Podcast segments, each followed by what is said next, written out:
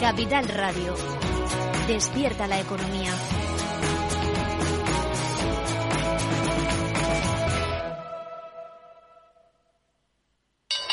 ¿Te interesa la bolsa? Compra y vende acciones o ETF sin comisiones hasta 100.000 euros al mes. ¿Has oído bien? Sin comisiones. Más de 550.000 clientes ya confían en XTB. Abre tu cuenta totalmente online. Un broker, muchas posibilidades. XTB.com. A partir de 100.000 euros al mes, comisión del 0,2%, mínimo 10 euros. Invertir implica riesgos. Si quieres conocer mejor las empresas con las que trabajas, empieza por Informa. Compruébalo con tres informes gratis, el nuestro para que nos conozcas más y los dos que tú elijas para tu negocio. Solicítalos ya en Informa.es. Informa, líder en información empresarial.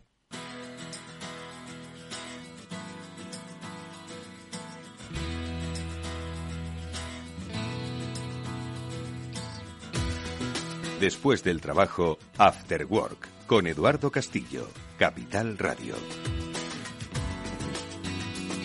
¿Qué tal amigos? Buenas tardes, bienvenidos un día más al Cyber After Work, que es el programa de ciberseguridad de Capital Radio. Hoy va a ser un programa especial porque es la antesala de otro programa especial que tendrá lugar mañana martes, si nos estáis escuchando en directo, a las 10 de la mañana en la sintonía de Capital Radio. Tendremos un especial sobre ciberseguridad en el que Congregamos a dos de los mayores especialistas que hay ahora mismo en la materia y que ayudan a empresas a entender los nuevos escenarios de amenaza que tenemos en los entornos empresariales. Nuevos escenarios de amenaza y también soluciones para esos nuevos escenarios. Mañana estarán con nosotros Abraham Pasamar, el CEO de Incide, y Eutimio Fernández, uno de los especialistas de la compañía norteamericana Vectra, para junto a Mónica Valle eh, y aquí un servidor que os habla, desgranar cuáles son esos escenarios de amenazas que tenemos ahora mismo sobre el terreno.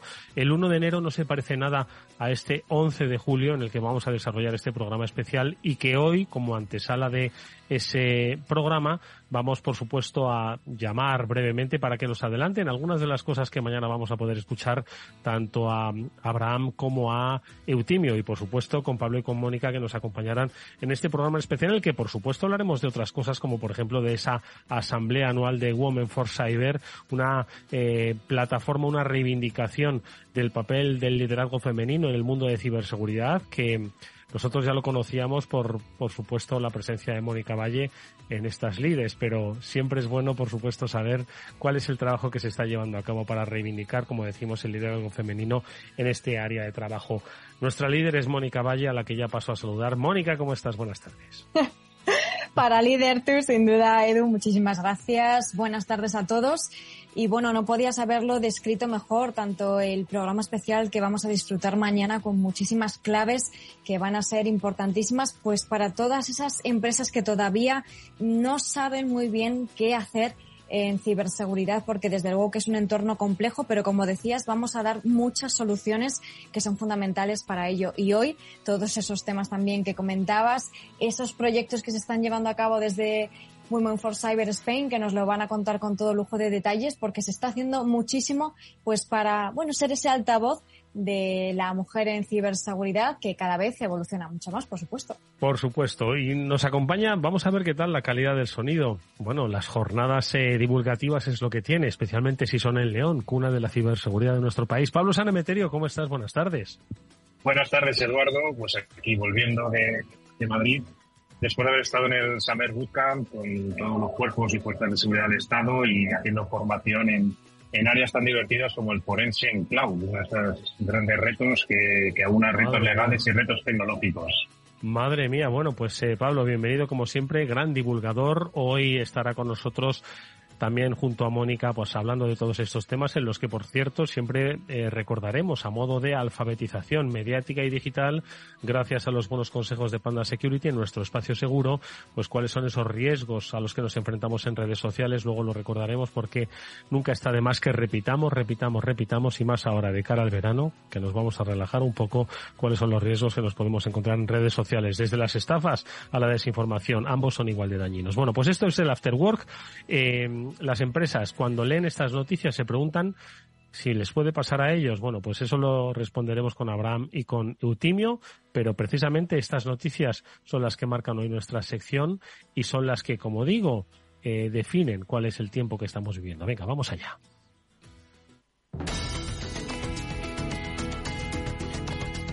Y es que estas noticias pues pasan por Hacía tiempo que no aparecían por aquí nuestros eh, clásicos de Android. Ya sabéis que en las diferentes eh, Apple Stores, bueno, en las Apps Store, perdón, no en las Apple Store, sino en las tiendas de aplicaciones que vuestros sistemas operativos tienen, hay múltiples eh, apps que vosotros os descargáis, bueno, pues para las diferentes funcionalidades, entretenimiento que queréis en vuestros teléfonos. Bueno, pues que sepáis, y esto es uno de los aspectos yo creo que más debéis tener en cuenta, se han descubierto, Mónica, muchísimas aplicaciones eh, en la tienda de Android, ¿no? En este caso, que tienen un incorporado un spyware, es decir, que nos están espiando los datos de nuestro teléfono. Bueno, pues alguna de estas se ha registrado ya, si no me equivoco, más de un millón y medio de descargas. Hay ahora mismo un millón y medio de ciudadanos que tienen un software espía eh, dentro de sus teléfonos a través de una aplicación que se han descargado en su en su App Store correspondiente. ¿Qué te parece, Mónica? Efectivamente, esto hay que decir que ocurre periódicamente, pero en este caso que llegue a tener una aplicación maliciosa, falsa, más de un millón y medio de descargas, pues desde luego que es destacable, así que es importante que los oyentes sepan cuáles son. En este caso son unas aplicaciones que se hacen pasar por unos gestores de descargas o gestores de archivos que se llaman File Recovery and Data Recovery y File Manager. Bueno, esto lo buscáis eh, rápidamente en Google, buscáis aplicación maliciosa Android, File Recovery y os va a salir la información. Importantísimo, por supuesto, desinstalarla porque desde luego que estas eh, tipo, este tipo de aplicaciones, como decías, que contienen spyware, que es software espía, son muy peligrosas. En este caso, consiguen recopilar una gran cantidad de datos que se transfieren a los cibercriminales sin que el usuario no se dé ni cuenta. Eh, no hay forma de saberlo hasta que no sabes que esa aplicación es maliciosa. Así que importante desinstalarla y en el caso de Android, como es este caso, pues instalar algún tipo de software de seguridad que permita borrar en la medida de lo posible todo lo que haya eh, podido quedar por ahí eh, de basura de esa aplicación. Madre mía, Pablo, ¿qué te parece? Pues como siempre los malos consiguen lo que parece imposible, pues colocar una aplicación que descargue un millón y medio de veces. Y la verdad, pues oye, como bien dice Mónica, pues, de las amigos controlantes, Uy. Pablo, tienes una, una, una conexión típica de tren, por eso. Sí, ¿verdad? Sí, pero bueno, no te preocupes. Suena, suena a alta velocidad. Por ello lo, lo, volveremos a, lo volveremos a intentar. Yo no sé si es que estás con un, un Android que te está espiando, pero bueno, igual es eso la cobertura. En cualquier caso, volveremos a probar, si no, por supuesto que eh, te eximimos de, esa, de esa comunicación, porque son, como digo, muchos los escenarios de, de, amenazas, ¿no? En los que se mueven empresas e instituciones y uno de los clásicos últimos de esta, de esta sección ha sido el, Hospital Clinic. Ya eh, confirmamos que se había producido un ciberataque en el que se habían expuesto los datos de no solo trabajadores, sino también de, numerosas personas, numerosos pacientes, que las autoridades, ¿no? En este caso, la Agencia de Protección de Datos de Cataluña estaba pues eh, amenazando con la posibilidad de imponer sanciones si se confirmaba el alcance de dicha filtración de datos. Y hoy, Mónica, eh, publicáis en BitLife Media que se confirma que el Ramson House se han, ha publicado eh, todos los datos robados en el ciberataque, ya que la institución, en este caso el Hospital Clinic, se ha negado a, pagar el rescate.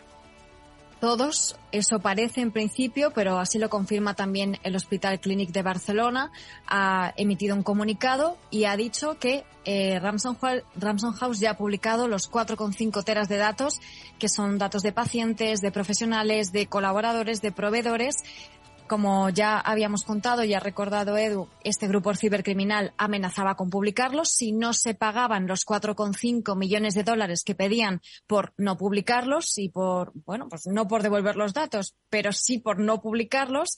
Y como no ha habido negociación, no se ha cedido en ningún momento a ese, eh, a ese chantaje, el grupo cibercriminal ha ido publicando poco a poco, por capítulos, los datos hasta que ya ha publicado todos a modo de venganza y ha dicho, bueno, pues ya está, los publicamos. El eh, Hospital Clinic, bueno, ha pedido disculpas por todo lo que ha ocurrido. Por supuesto, como dices, ya se han iniciado pues esas investigaciones o esa fase informativa a ver qué es lo que ha podido pasar, sobre todo para averiguar si se implementaron o se han implementado ya medidas necesarias de seguridad para garantizar pues la protección de los datos, que es lo que solemos decir siempre, ¿no? Que al final los ciberataques ocurren, el ransomware ocurre y otro tipo de brechas de datos, pero las empresas tienen que demostrar que han ido cumpliendo con la protección y la seguridad de los datos en todas las fases. Pablo, vamos a intentar conectar contigo para ver si eh, nos das un poco tu opinión sobre, sobre esta noticia. Al final se ha llevado a cabo. Eh, muchas veces eh, hemos comentado en este programa cómo parecía que las eh, instituciones como hospitales pues se salvaguardaban ¿no? de los diferentes ataques. En esta ocasión no, no, ha sido así y además se han hecho públicos esos, esos datos eh, de los pacientes, datos obviamente sensibles. Eh, y, esto, bueno, pues yo quizás pienso que sienta un precedente, ¿no? Un, antes y un después sobre los escenarios de ataque donde no hay conmiseración ¿no? con, ningún, con ningún área. Pablo. Pues sí, hemos tenido durante la pandemia algún caso en el que a los hospitales se les eximía de estos secuestros. Y en este caso, pues hemos tenido la desgracia de que un hospital español, pues ha sido no, nada, no se le escucha bien. No, no se le escucha. No, en cualquier por cierto, caso, ¿sí? importante también comentar lo que seguro que Pablo lo, lo iba a comentar, que esos datos que están en la dark web pueden ser, puedes acceder tú si quieres, pero ojo, que es importante que simplemente el hecho de acceder a esos datos de carácter confidencial y sensible que han sido robados, ilegalmente sustraídos, puede incurrir en un delito de revelación de secretos que está previsto en el Código Penal. Así que mucho ojo con intentar cotillear o bichear a ver qué hay por ahí, porque esos datos son robados, privados y eh, advierten también en el comunicado que puede ser un delito. Muy interesante esa reflexión, Mónica, porque yo creo que también hay que empezar a dibujar cuáles son los escenarios ¿no? eh, en los que se puede manejar hoy. Cualquiera podría entrar en la eh, dark web eh, para ver incluso qué es lo que ha ocurrido o tener, como dices tú, mantener la curiosidad pensando que no te van a ver y eso es, puedes estar incurriendo en un delito y sobre todo estar fomentando ¿no? un poco el objetivo de los ciberdelincuentes. Eso es, justamente. Así que esos datos que han sido robados, que son privados, pues vamos a dejarlos estar y que las autoridades se encarguen ya de limpiarlo y hacer lo que tengan que hacer también para continuar con la investigación y con el caso. Bueno, quien tiene también tarea por delante, Mónica, también lo publicáis en BitLife Media, es el mayor puerto de Japón. Ya os figuraréis cómo es el tránsito, ¿no? En el puerto de Nagoya, uno de los pues más eh, activos del mundo. Bueno, pues resulta que un eh, ransomware ha paralizado sus operaciones. No sé si recuerdan los oyentes, probablemente lo recuerden. Estamos en Capital Radio, no se nos olvide cómo un eh, carguero atascado en el canal de Suez pues eh, provocó un quebranto en las líneas logísticas marítimas y cómo por supuesto los colapsos derivados de pues esas disfunciones provocadas por la pandemia del puerto de Los Ángeles o el puerto de Shanghai eh, provocaron nuevamente un colapso ¿no? en esas rutas marítimas y por lo tanto un impacto brutal en el comercio internacional y en las economías de los países. Bueno, pues un puerto, uno de los mayores del mundo, el puerto de Nagoya, paralizado por eh, un ransomware. Hay que decir que, como publicáis, Mónica, representa un 10% del valor total del comercio del país, nada menos. Pues has hecho un símil magnífico, perfectamente, porque en este caso el ransomware lo que ha hecho es bloquear todos la, todas las operaciones y sobre todo las de carga y descarga de contenedores que básicamente pues es el corazón de los puertos, ¿no? Y de su operación han tenido que cancelarlas, por supuesto causando una enorme pérdida económica, pero también pues paralizando incluso circulación de productos desde Japón y hacia otros países. De hecho, el grupo Toyota ese, usa este puerto como uno de los principales para la exportación de vehículos y todo esto al final es una cadena, una gran cadena y todo se ve perjudicado. Hay que decir que las autoridades portuarias y los puertos en concreto son uno de los ataques, uno de los lugares e infraestructuras críticas que están empezando a poner como objetivo los ciberdelincuentes porque no es el primero. Ha ocurrido ya, por ejemplo, en Sudáfrica, en India o en Lisboa. Así que mmm, tienen que ver al vecino, remojar las barbas, como se suele decir, porque desde luego que están viendo que es un objetivo suculento por todo lo que mueve, como estabas explicando. Oye, Mónica, la paralización de una infraestructura tan grande como es el caso del puerto de, Nagoya en Japón, eh, ¿es eh, tan frágil como que un correo malicioso con un archivo, eh, un correo malintencionado con un archivo malicioso es capaz de paralizar toda esa actividad o qué? Efectivamente. De hecho, es probable que haya sido algo así porque en este caso es el grupo Lockbit 3.0 el responsable del ataque de ransomware y este tipo de grupos cibercriminales suelen utilizar como vector de ataque, que digamos que es la vía por la que consiguen colarse, encontrar ese hueco, ese agujero de seguridad, suele ser un correo electrónico con una suplantación de identidad en la que parece ser una cosa pero es otra, se hacen pasar por proveedores o por cualquier tipo de entidad y hay un enlace malicioso, un adjunto malicioso y en este caso le ha pasado al puerto de Nagoya como le está pasando a tantísimas infraestructuras, empresas y usuarios, por supuesto, millones de ellos. Bueno, pues de a esos eh, usuarios nos vamos a dirigir ahora porque mañana tenemos un programa especial a las 10 de la mañana en directo en la sintonía de Capital Radio, un especial sobre los nuevos escenarios de amenazas y, por supuesto, de respuesta frente a los ciberataques en el mundo de la empresa. Lo vamos a hacer con dos eh, especialistas de referencia, con Abraham Pasamar y con Eutimio Fernández. Con el primero de ellos queremos hablar un poco en este programa para que nos adelante no todo, que es lo que eh, desde Incide la compañía a través de la que asesora, ayuda, acompaña a empresas en su protección perimetral, están viendo que ha cambiado la cosa. Venga, les saludamos enseguida. Escuchamos esta sintonía para saludarle.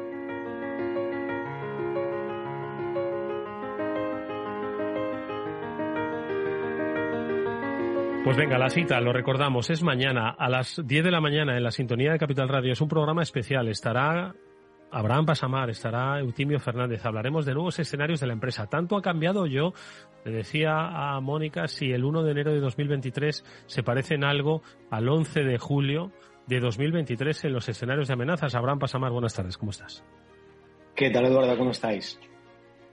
Pues, eh, oye, cuéntanos, ¿se parecen? ¿Ha cambiado tanto? ¿Tenemos que tener una flexibilidad ágil que dicen para los proyectos, ágil también para las estrategias de ciberseguridad de la empresa, Abraham? Pues sí, la verdad es que la ciberdelincuencia se va profesionalizando, se ha vuelto más agresiva en algunas cosas y, bueno, está, está habiendo cambios en el, en el panorama, como siempre, ¿no? Es decir, eh, van, van, van ese pasito por delante y hay que estar rápido y hay que hacer estrategias ágiles para, para tratar de, de detenerlos cuanto antes, ¿no? Si, si pretenden atacarnos. Oye, Abraham, eh, mañana lo contarás con mucho más detalle, pero eh, entiendo que desde Incide tenéis un termómetro sobre cuáles son esos esas necesidades y esos requerimientos por parte de las empresas, también un poco en ese terreno de la evolución. Eh, ¿En qué estáis ahora en los últimos tiempos? ¿Cómo estáis ayudando a las empresas a que entiendan esos nuevos escenarios de amenazas y, sobre todo, diseñen esas estrategias de seguridad? Claro, pues ponemos mucho foco. Nosotros somos una empresa con una orientación muy, muy, técnica y muy práctica y ponemos mucho foco en comentarles que se ha reducido mucho el tiempo de compromiso de una entidad, ¿no? Por ejemplo, en los ataques de, ransomware, que son quizá eh, uno de los principales y los que más afectan a las, a las empresas, el tiempo de, desde que el atacante eh, está iniciando, por así decirlo, el movimiento, la o el acceso, ¿no? Ese vector de entrada en la infraestructura hasta que consigue su objetivo de lanzar el ransomware o, como están evolucionando muchos, ya no de lanzar el ransomware, sino simplemente robar la, la información, exfiltrarla y luego, eh, digamos, extorsionar a la empresa, ¿no? Pedir un, chantaje, un rescate a cambio de, de, no publicar esa información o no venderla, se ha reducido muchísimo. Es decir, hace un tiempo veíamos que se tardaba días, semanas, y hoy en día estamos viendo que es que en unas pocas horas o en uno o dos días eh, tienen toda la faena hecha. Eh, eso significa que están muy profesionalizados, tienen eh, muchas más herramientas, mucho más know-how, tienen multitud de recursos para, para, poder hacerlo y están más, más ordenados y más, más profesionales. ¿no? Hay que poner el foco ahí porque si no somos capaces de reaccionar con agilidad, si no vigilamos con las mejores tecnologías, si no estamos atentos a cualquier actividad o detección de actividad maliciosa y detección de, de alertas y respondemos a ellas con, eficacia, pues no, eh, no podremos detenerlos antes de que se cumpla ese plazo ¿no? que, están reduciendo cada vez más. Mónica. Pues eh, comentábamos, Abraham, que también, por supuesto, vamos a dar soluciones. Ya has hecho un pequeño spoiler de algunas de ellas, ¿no?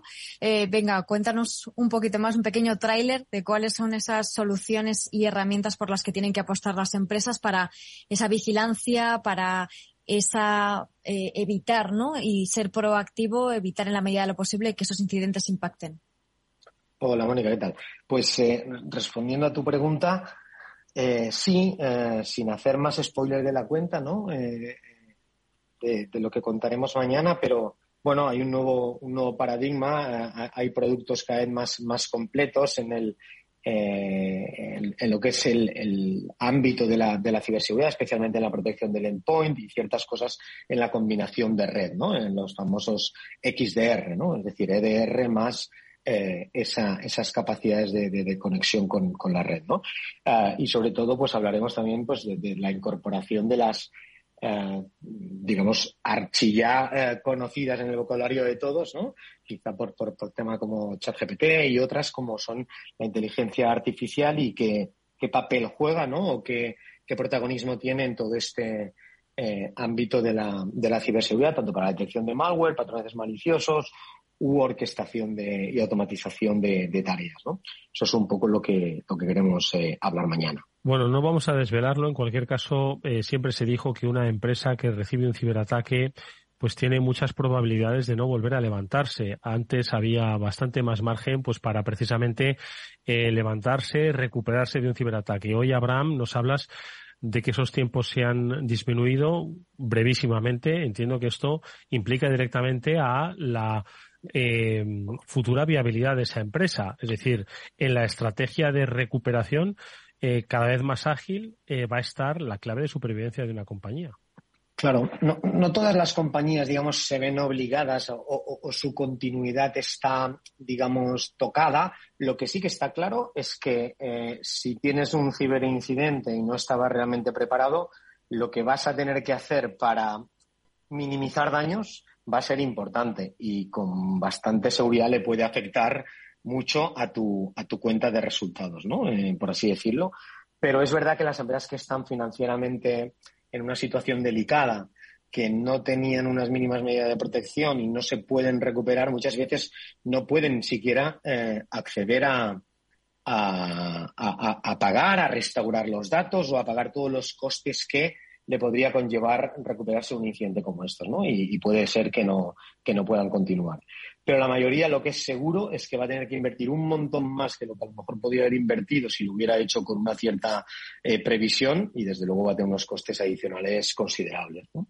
Bueno, pues mañana daremos, por supuesto, todo este adelanto con muchísimo más detalle. Eh, de hecho, os invitamos a que si tenéis alguna pregunta que queramos que le formulemos a Abraham o a Eutimio, nuestros dos expertos que nos acompañarán en este especial sobre nuevos escenarios de amenazas en el mundo de la empresa, nos lo podéis hacer llegar al correo del programa afterwork.capitalradio.es. Si no tenéis preguntas, no os preocupéis que nosotros se las formularemos. Mañana Abraham Pasamar, CEO de Incide, con su experiencia, la acumulada en muchos años, la acumulada hasta ayer mismo, nos contará cómo están ahora mismo esos escenarios de riesgo, pero ojo, que todavía hay oportunidad y sobre todo capacidad, que eh, si algo hemos aprendido de Abraham es que podemos hacer una ciberseguridad a medida de las capacidades económicas y por supuesto de las necesidades reales de una compañía. Abraham, es un gusto siempre escucharte, por supuesto que mañana en este especial nos vemos en eh, la sintonía en directo de Capital Radio a las 10 de la mañana.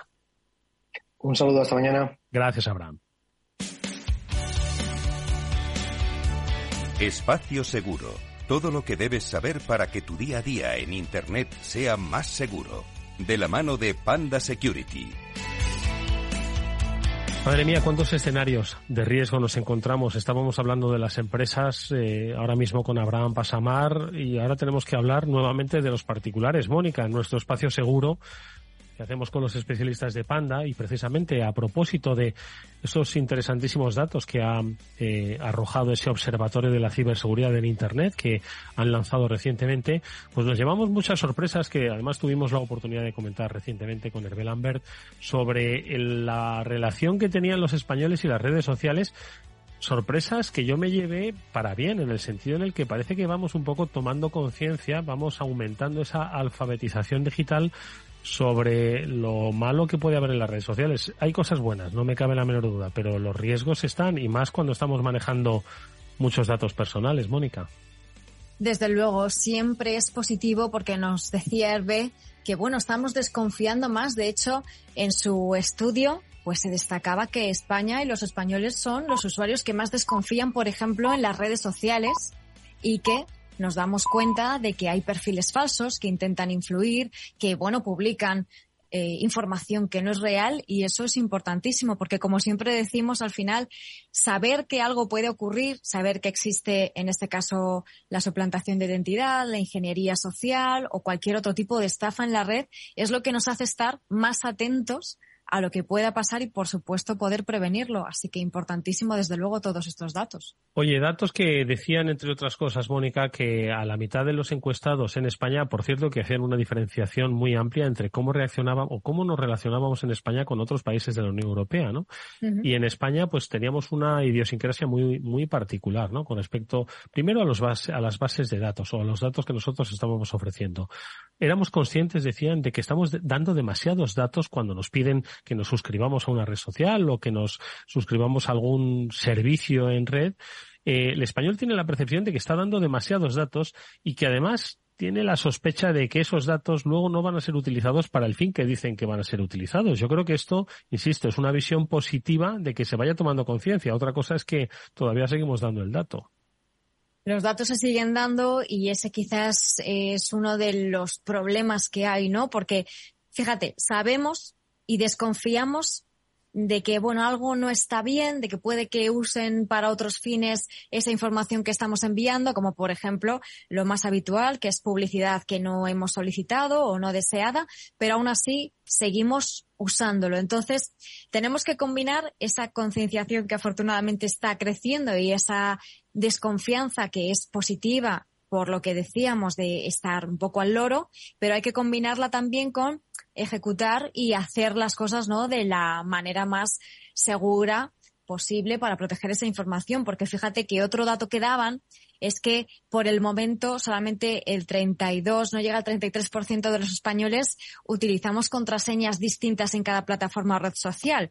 Eso, ese dato todavía, Edu, tiene que crecer un poquito para estar en una posición, por así decirlo, un poco mejor, ¿no? Pero es que te voy a decir una cosa, Mónica. El, el observatorio refleja que casi un 15% todavía está utilizando la misma contraseña e independientemente de la plataforma o la red social, siempre la misma, una misma contraseña. Y yo no sé el grado de securización que tiene. Es cierto que poco a poco, pues casi la mitad, pues hacemos variaciones sobre una misma contraseña. De nada sirve, por otro lado, poner un 2-3 y en el otro un 2-3-4, ¿no? Quiero decirte que las variaciones pueden ser muy minúsculas o pueden ser bastante mayúsculas. Pero es cierto que todavía tenemos una asignatura pendiente, y así lo dicen nuestros amigos de Panda, con respecto a las contraseñas. Y mira que hay herramientas ¿eh? para securizar el entorno de contraseñas. La verdad es que sí. Y fíjate que cada vez más todas las empresas, plataformas, están tendiendo a una tendencia que es sin contraseñas, eh, passwordless. Es una palabra muy difícil de pronunciar, a ver si le buscamos una traducción. Pero básicamente no usar contraseña, utilizar cualquier tipo de eh, documento que sea identificativo nuestro, como por ejemplo una huella dactilar o el reconocimiento facial, quizás combinado con algún tipo de clave, pero más sencilla, que no tengamos que pensar esas contraseñas tan complejas, tan robustas y acordarnos de ellas, por supuesto. Pero mientras tanto, mientras siga existiendo el binomio de usuario-contraseña, pues tenemos que adaptarnos a ello y hacerlo de la manera más segura, que es creando esas contraseñas complejas que sean distintas en cada red social o en cada plataforma y, a ser posible, utilizando el segundo factor de autenticación, que no queremos acordarnos de todas las contraseñas como es normal, pues como decías, tenemos herramientas como un gestor de contraseñas y, por supuesto, soluciones de seguridad que nos ayudan a implementar todo esto y hacernos esa vida digital mucho más sencilla. Bueno, pues tan peligroso es el utilizar una misma contraseña o hacer pequeñas modificaciones sobre ella como creerse todo lo que dicen en redes sociales, porque esto es otro de los aspectos que destacaba este Observatorio para la Ciberseguridad en Internet y es que la red social como decimos, nos trae comunidad, por supuesto nos trae a veces conocimiento, digo solo a veces, nos trae pues eh, muchísimos datos personales que mm, de alguna forma nos ponen sobre alerta, pero sobre todo también nos trae mucha desinformación. Conciencia de que hay muchos perfiles falsos que persiguen objetivos ideológicos o económicos y luego mucha fake news que se distribuye a través de las redes sociales y a través quizás para algunos no sea una red social, pero los canales de WhatsApp, los canales de mensajería para muchas generaciones son redes sociales y son principalmente el lugar por el que más se impactan las fake news, precisamente porque vienen de escenarios de confianza. Es otro de los datos que mm, se reflejan en el estudio. Al menos 8 de cada 10 encuestados creen que hay en las redes sociales muchos perfiles falsos y mm, las cadenas de WhatsApp eh, son una fuente de credibilidad muy alta, especialmente entre los jóvenes, Mónica. Sí, como decías, la confianza es clave y al final si te está enviando un mensaje una persona que conoces, que te está generando esa confianza, quizás no dudas.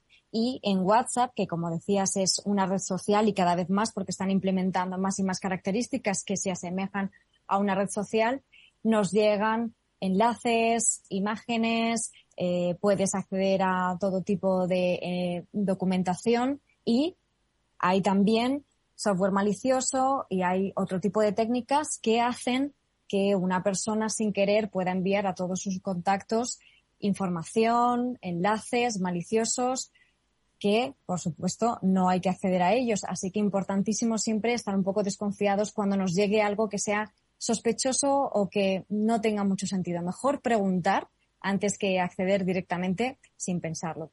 Pues venga, recomendaciones, sentido común para lo uno, contraseñas robustas para lo otro y, ¿por qué no?, herramientas que nos ofrecen las compañías para ayudarnos a que si falla lo uno y falla lo otro, bueno, pues que lo tercero, eso está asegurado. Este es el espacio seguro que tenemos con Panda. Espero que mm, os haya resultado de interés. Cada semana volvemos con buenas recomendaciones. Nosotros, por cierto, vamos ahora con una recomendación con un consejo.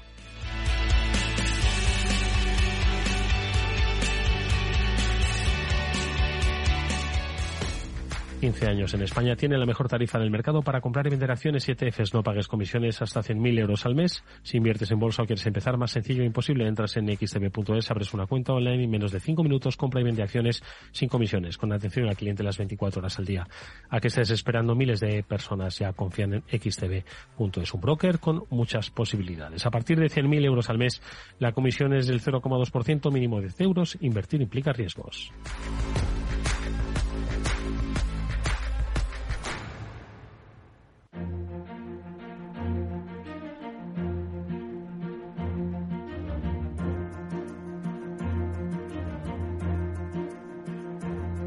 Bueno, pues eh, ya estamos en nuestro espacio de tertulia. Hoy, como decíamos al principio del programa, Mónica, dedicada al papel de la mujer en ciberseguridad. Nos gusta reivindicarlo y nos gusta conocer el trabajo que desarrolla pues eh, el referente que es Women for Cyber, su presidenta, eh, Ortiz, está con nosotros. Eduvigis, es un placer escucharte. ¿Nos escuchas? Buenas tardes, ¿cómo estás? Muy buenas tardes, aquí estoy. Muchas gracias eh, Mónica eh, por esta invitación. Siempre un placer compartir un ratito con vosotros y que nos ayudéis a llegar más lejos con este mensaje de desmitificar la ciberseguridad. Hombre, absolutamente. Hombre, yo tengo que decir una cosa, Edu Vigis, y es que eh, en uno de los foros en los que este programa le gusta estar, que son esas jornadas STIC que organiza el CCN, eh, cuando uno va de testigo, allí estará, por supuesto, este año nuevamente este programa, eh, el Cyber After World de Capital Radio, allí estará en las eh, jornadas STIC. Pero cuando uno va por allí, es cierto que si bien hay una gran mayoría de, de, de, profesionales que son hombres, pero el volumen de mujeres, eh, no solo ponentes, sino asistentes y profesionales, a mí me resulta muy elevado, más incluso que en otros foros tecnológicos. Y yo no sé si es que tiene una atracción especial el mundo de la ciberseguridad. Es cierto que hay mucho camino por recorrer, pero bueno, supongo que cada año se avanza un poquito más. Habéis celebrado asamblea o estáis eh, celebrando asamblea. Cuéntanos un poquito las percepciones de cómo va el año, cómo va este desarrollo de UIGIS. Pues mira, mañana mismo tenemos la Asamblea General de Women for Cyber, que la tendremos a partir de las cinco y media. Estáis todos invitados. Eh, estaremos en la torre de, de Price, Waterhouse Cooper, en Castellana 259, donde vamos a, pues, a desgranar cuáles han sido nuestras actividades del 2022. Vamos a hacer eh, pues la aprobación de las memorias de todo lo que hemos hecho, de los presupuestos y también vamos a lanzar un programa de embajadores que es de, eh, para todas las personas que nos apoyan, que no son asociados de Women for Cyber, pero que sí están siempre apoyando y, y atrayendo talento femenino al mundo de la ciberseguridad tecnología. Dices que tienes una percepción que en ciberseguridad igual hay muchas más mujeres porque igual somos eh, más visibles, porque para eso trabajamos en Women for Cyber, para inspirar, para mostrar esos referentes, las expertas que, que estamos ya en el mundo de la ciberseguridad y desmitificarla, que sea una opción más para nuestras jóvenes, para mujeres que están en otras eh, otras carreras y otros sectores que no tienen tantas oportunidades como este, que tenemos 100% de empleabilidad y que además puedes trabajar desde donde quieras y elegir a las empresas donde quieres trabajar porque realmente somos eh, talento escaso. Y por eso tenemos que también promoverlo. Es maravilloso y desde luego hay que agradeceros y daros la enhorabuena por todo el trabajo que, que hacéis, Edu y Edu, porque es que no, es, es importantísimo contarlo, ¿no? Como decías, ¿de qué te sientes, de qué os sentís más orgullosas de toda la trayectoria que tenéis en, en Women for Cyber? For Cyber? ¿Qué dirías, eh, Edu? Pues mira, tenemos ya eh, dos programas que son eh, eh, muy consolidados y que pensamos que también ayudan mucho no solo a las participantes, sino también a todo el ecosistema. Uno es el programa de mentoring, que ya vamos por la cuarta edición con lo cual nos sentimos muy orgullosas, que es donde aceleramos las carreras eh, de las personas que tienen menos experiencia, de las mujeres que están comenzando en el mundo de la ciberseguridad o que tienen menos experiencia o que piensan que deben de desarrollar todavía algunas eh, cualidades y entonces eh, tenemos eh, mentores y mentoras que son muy generosos con su tiempo y con su experiencia para compartirla con, con estas personas menos experimentadas y es un programa de, del que nos sentimos muy orgullosas porque es un, eh, es un viaje de ida y vuelta, ¿no? Tanto los mentores y mentoras reciben mucho, igual que las mentís, eh, eh, sobre todo al compartir distintas experiencias. Luego también el programa que hemos lanzado el año pasado, que estamos ahora por el segundo eh, programa, que es la Startup School donde el año pasado tuvimos cinco proyectos de, de liderados por mujeres en ciberseguridad, con lo cual eh, este año hemos prácticamente lo, doblado, hemos tenido nueve proyectos, que es bastante complicado, ya sabéis, en ciberseguridad eh, no hay tanto emprendimiento en España y menos liderados por mujeres, con lo cual estamos eh, muy contentas y muy, eh, bueno, esperanzadas de que con este programa podamos también eh, despertar eh, más eh, proyectos y, y, más mujeres que vean las oportunidades que tenemos que hacer eh, en el mundo de la ciberseguridad. Así que mm. esos son los dos programas que nos parecen de los más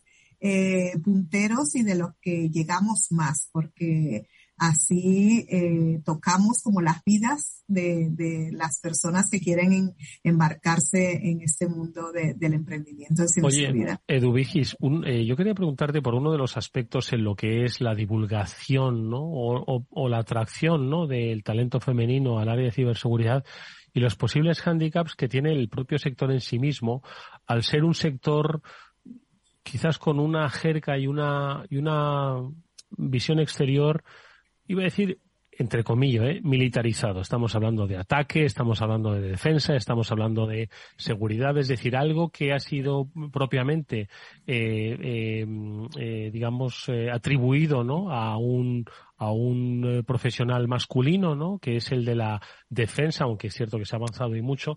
Quizás debería eh, ampliarse un poco el terreno de la ciberseguridad, pues como decías antes, hay muchos escenarios para el desarrollo profesional dentro de ciberseguridad, no exclusivamente el de atacar y defender, ¿no? Que como digo puede ser quizás algo, pues que en cierto modo, pues no, no, no atraiga, ¿no? Al talento femenino a un escenario como, como el que se nos avecina.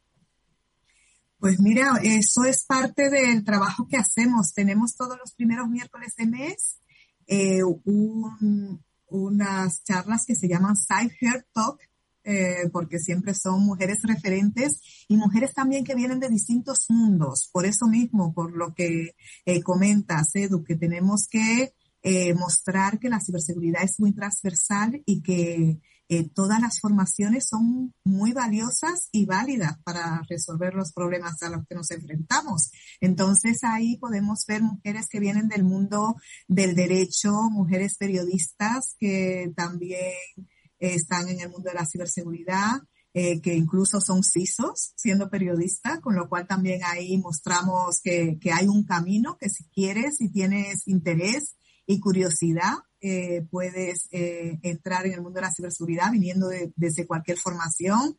Eh, también mujeres que han estudiado historia y, y son parte del mundo de la ciberseguridad, además que les da una visión muy interesante porque la historia también, saber de dónde vienen las cosas, pues eso te da una visión muy interesante en el mundo de la ciberseguridad porque también tienes que tener esa visión global, ¿no? De cómo se interconectan esos ataques, de por qué eh, eh, podemos pensar que un determinado país, un determinado grupo se comporta de, una forma, de dónde viene esa historia. Incluso también hemos entrevistado a, a mujeres, a psicólogas, que al final también se dedican al mundo de la ciberseguridad, eh, gente que viene de criminología, porque al final los cibercriminales son criminales al uso y hay que perfilarlos igualmente y hay que conocer sus motivos, con lo cual eh, ese también es una línea de la que hacemos también vosotros como eh, un medio de comunicación, que sois lo que creáis esas percepciones, ¿no? Que siempre decimos, las percepciones se convierten en realidades y vosotros tenéis mucho que decir ahí en mostrar también eh, las expertas que hay y de los distintos mundos que venimos para mostrar que hay un camino para nosotras, sin importar lo que hayas estudiado, sin importar eh, eh, pues lo que te hayas movido y solamente teniendo mucha curiosidad y queriendo eh, entrar en este mundo, que todo el que entra luego queda atrapado, ¿no, Bonnie? Estoy totalmente de acuerdo, desde luego, Dubigis. Y como decías, es un trabajo en equipo, ¿no? Y hablabas de generosidad, yo creo que es una de las claves. Todos aportando en sus ámbitos. Hablabas de los mentores, embajadores de apoyar al emprendimiento. Y eso es, es lo más bonito, desde luego, de este sector que se apoya en las comunidades y que es una gran comunidad, una gran familia en la que siempre se intercambia ese conocimiento y, la información, ¿no? Me gustaría saber tu opinión de qué cambios habéis notado en este tiempo, en lo que lleváis trabajando en cuanto al papel de la mujer en ciberseguridad. ¿Qué, habéis detectado? Pues mira, Mónica, los números son eh, eh, autoexplicativos. Es verdad que los de este año todavía no los tenemos porque no han salido, pero en España podemos sentirnos muy eh, orgullosas porque eh, cuando comenzamos en este sector, eh, no hace tantos años, vamos, hace cuatro años, éramos un 11% de mujeres a nivel global trabajando en el mundo de la ciberseguridad. Y ahora, dependiendo del estudio que veas, pues somos 23, 24, 25% a nivel global. Pero en España, según el, el informe del talento en ciberseguridad del INCIBE, que lanzaron en marzo del 2022, eh, somos un 31% de mujeres trabajando en ciberseguridad, con lo cual eh, eh, pues nos podemos sentir muy honradas de que parte de ese impacto, ¿no? De, de, las mujeres que son atraídas a esto es porque ven que hay un camino para ellas, participan de los programas que realizamos, tenemos una comunidad muy fuerte, como dices, la generosidad, también los mentores que, eh, los hombres que también están acompañándonos porque piensan que, que es de justicia, ¿no? Y también porque siendo un, punto egoísta, también necesitamos todo el talento disponible, porque nos faltan perfiles en el mundo de la ciberseguridad y la tecnología en general. Entonces, si contamos con, con las mujeres, que somos un poquito más del 50% de la población, pues desde luego que esa brecha de talento la podemos sortear más fácilmente, con lo cual en España te digo que eh, si seguimos en esta línea, aunque muchas veces dicen ahora desde el 31 hasta el 41, igual nos cueste mucho más de lo que nos costó pasar de ese 11 al 31%, pero bueno, ahí estamos haciendo el trabajo y contando con el apoyo de toda la comunidad. Bueno, pues eh, vamos a ver si, si se logran esos objetivos cada vez más mujeres se sienten atraídas no solo por el área de la tecnología, sino por el área de ciberseguridad, porque Mónica, como explicaba Edu Vigis, no se trata ya tanto de una oportunidad laboral, que la es, 100% de contratación, sino también una necesidad de sector y de país, en este caso, por, la, por el escenario ¿no? que se dibuja. Sin duda alguna. Y además, porque, y esto Edu Vigis lo sabe muy bien, las mujeres, como los hombres, la diversidad, aporta muchísimo en todos los ámbitos y desde luego en el de la ciberseguridad también. Estaba hablándonos de que eh, hay historiadoras, eh, comunicadoras y de todo tipo de ámbitos que vienen a este para aportar desde su experiencia, desde su conocimiento, una visión distinta que siempre es positiva pues para luchar contra todas esas amenazas que estamos viendo que existen y luchar siempre de manera conjunta que yo creo que es lo, lo fundamental en equipo. Pues Edu Vigis Ortiz, presidente de Women for Cyber, mucha suerte porque hay mucho camino por recorrer. Enhorabuena por el camino recorrido. Nos vemos muy pronto. Muchísimas gracias, Edu Moni. Bueno, mañana os espero en la Asamblea General de Women for Cyber. Antes nos vemos en el especial que tenemos. Luego vamos a la Asamblea, por supuesto. Gracias, Edu Vigis. Hasta muy pronto. Bueno, pues un especial, lo decíamos al principio, que tendrá lugar a las 10 de la mañana en directo en la sintonía de Capital Radio. Es un especial sobre los nuevos escenarios de amenaza, pero también de protección para las empresas. Estará con nosotros Abraham Pasamarcio de Incide, hablamos con él al principio del programa, y también Eutimio Fernández, él es Country Manager de Vectra ahí para España, eh, con el que hablaremos de muchas cosas, pero hoy queremos, Eutimio, buenas tardes, que nos eh, dibujes un poco ese nuevo escenario de amenazas. Le decía Abraham, si tanto ha cambiado del 1 de enero al 11 de julio, que mañana celebraremos este especial, se redibujan los escenarios, hay que redibujar las eh, estrategias. Buenas tardes, Eutimio. Hola, buenas tardes, ¿cómo estáis? Pues bueno, seguimos hablando de un escenario que está evolucionando desde hace, de hace ya tiempo, pero está yendo siempre el mismo camino. Siempre estamos hablando de cómo están los atacantes invirtiendo en ciberseguridad, en, al revés, en ciberseguridad no, invirtiendo precisamente en sus infraestructuras para ser más eficientes y para automatizar más y para compartir información entre ellos. Estamos hablando de cómo las amenazas son cada vez más dirigidas y se instalan dentro de las compañías durante muchos meses y es difícil de verlas, de cómo los clientes y cómo las empresas cada vez están invirtiendo más en, todas estas estrategias, ¿no? Donde se habla mucho de ciberinteligencia, de, automatización, etcétera. Y bueno, es un camino que se está recorriendo. Es un camino, un camino que estamos llevando. No sé si el mensaje es muy diferente al de enero, pero es el camino que estamos recorriendo y por el que tenemos noticias nuevas cada, cada semana, ¿no? Mm. Oye, eso, Mónica, que apunta Eutimio, creo que es interesantísimo. Esto va a ser una carrera de inversión en ciberseguridad. Eh, los eh, malos están invirtiendo y mucho, en, no solo en recursos, en talentos, sino en estrategias. Por lo tanto, esto, como la economía misma, es una competición de inversión. ¿eh? y una competición también de saber en qué invertir, Eutimio, porque esa es la clave, ¿no? Al final las empresas, las entidades no tienen presupuestos ilimitados, tienen que invertir en lo que más le conviene, en lo que más necesitan en cada momento, que eso es lo complicado, ¿no? Eso es lo que le tenéis que ayudar, por así decirlo. Efectivamente, quiero hacer unas inversiones cada vez se ven más, tienen que ser más certeras, de alguna forma y aquí estamos viendo muchas tendencias. Estamos viendo cómo el mercado, por un lado, se está consolidando. Las compañías están pasando de tener una media de cuarenta y tantas soluciones a consolidarlo, ¿no? En otro tipo de estrategias. Vemos eh, los sistemas que hacen diferentes soluciones a la vez, vemos la consolidación que está viendo en el SASE, la consolidación que está viendo en, grandes compañías que ya dan arquitecturas integradas, etcétera.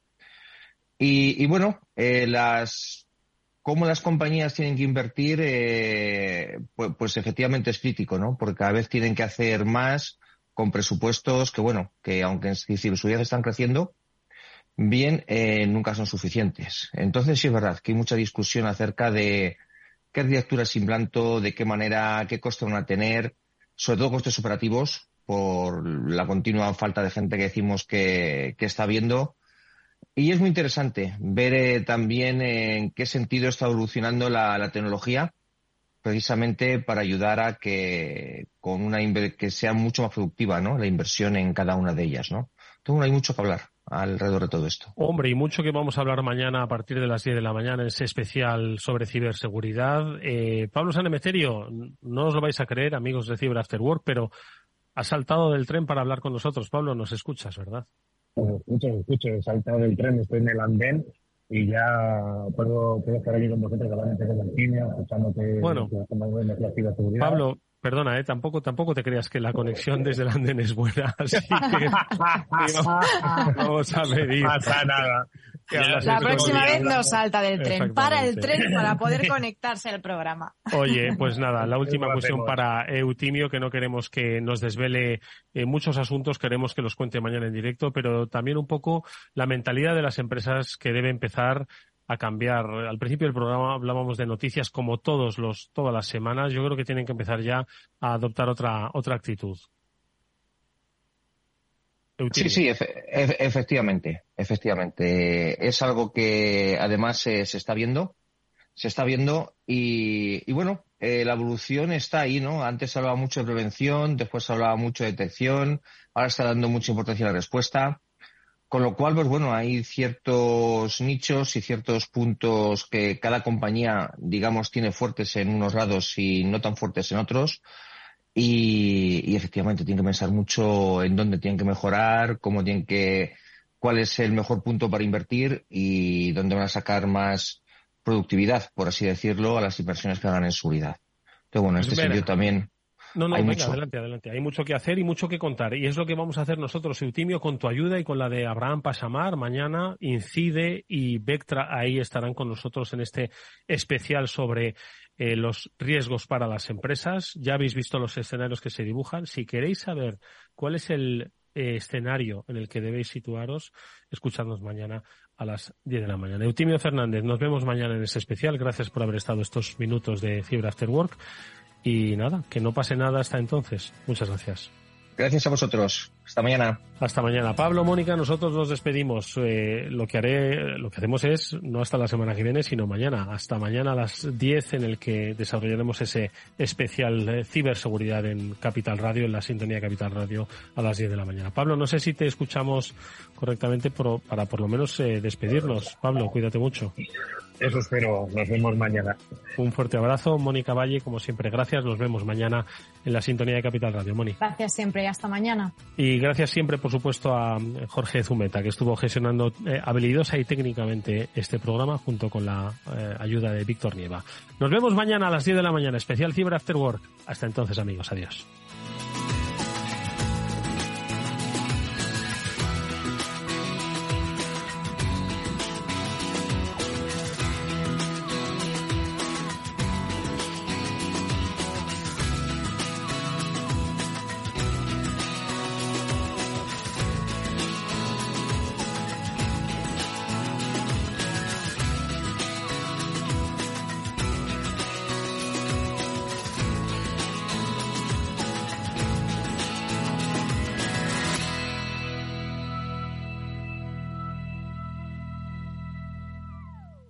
Es ir más allá? Con Arval podrás llegar donde te propongas de la forma más sostenible y darle a tu empresa todas las soluciones de movilidad que necesite, asesorando con las mejores opciones de movilidad para las distintas necesidades de tu flota, con vehículos electrificados, bicicletas, coche compartido. Arval, la transición energética arranca aquí. Más información en arval.es.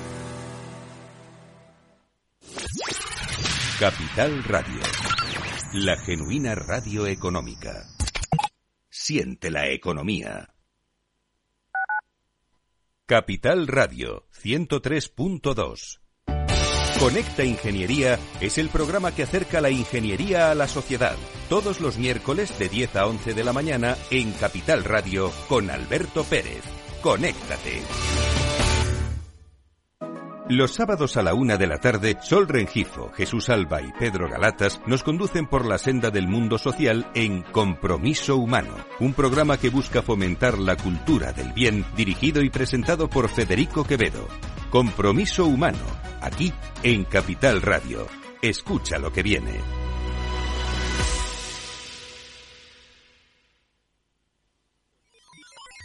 Los robots escuchamos Capital Radio. Es la radio más innovadora. Oímos a Saragot, con Luis Vicente Muñoz. Ahí le has dado. Esto es Capital Radio. Di que nos escuchas.